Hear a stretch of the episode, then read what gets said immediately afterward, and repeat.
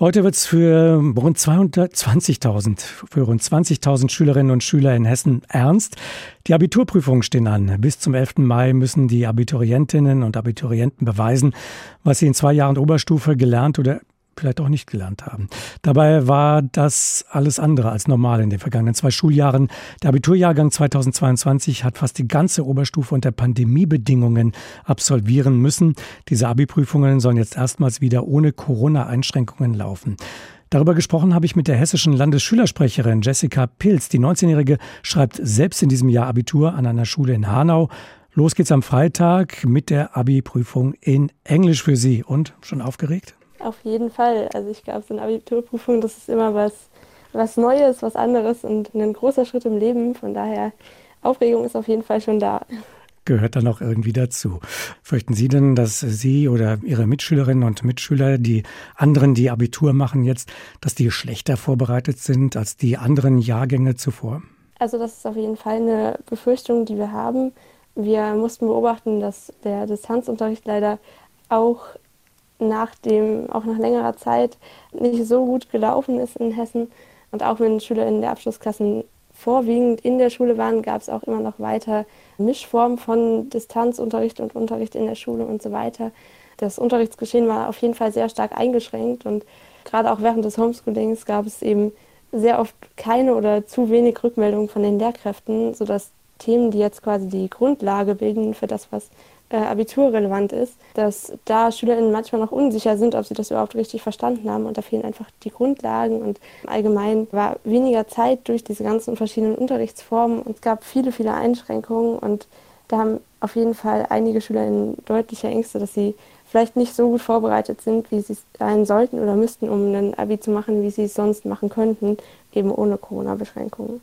Werden denn die Prüfungen in irgendeiner Form daran angepasst, dass man inhaltlich stärker darauf schaut, was tatsächlich vermittelt worden ist? Also Anpassungen gibt es auf jeden Fall.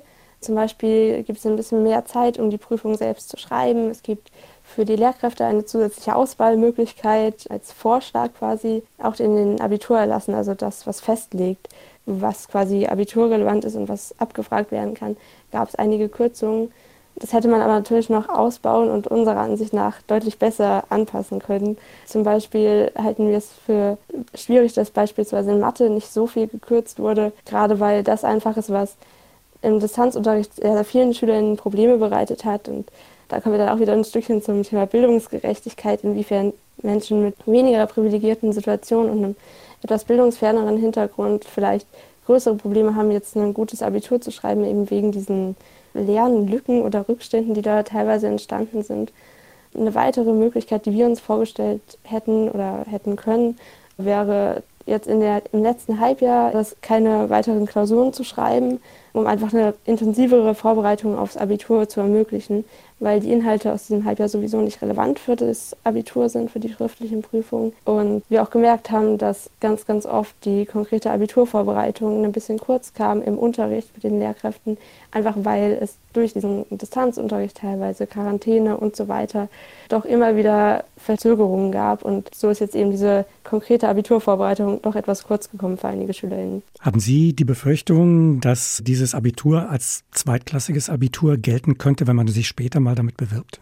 Also wir hoffen auf jeden Fall, dass die gesamte Gesellschaft und auch ja, Menschen, die zukünftig damit sich Bewerbungen anschauen, eigentlich eher das Gegenteil denken, dass sie anerkennen, dass Schülerinnen jetzt in dieser Zeit wirklich sehr, sehr große Leistungen gebracht haben, dass sie sich in einem System völlig neu zurechtfinden mussten und zwar teilweise auch ohne viel Unterstützung und mit mangelhaften politischen Hilfen an einigen Stellen, besonders eben Anfang der Pandemie, als das Ganze doch sehr unkoordiniert lief.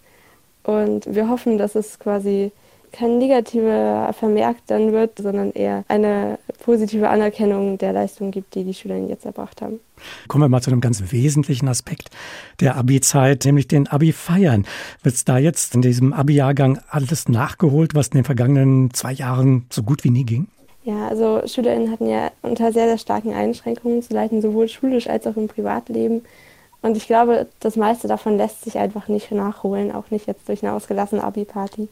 Aber natürlich sind Abiturientinnen froh, jetzt auch mal wieder richtig feiern zu können nach ihrem Abi. Wie genau das dann aussieht, das ist, glaube ich, auch wieder sehr, sehr individuell und abhängig von SchülerInnen zu SchülerInnen.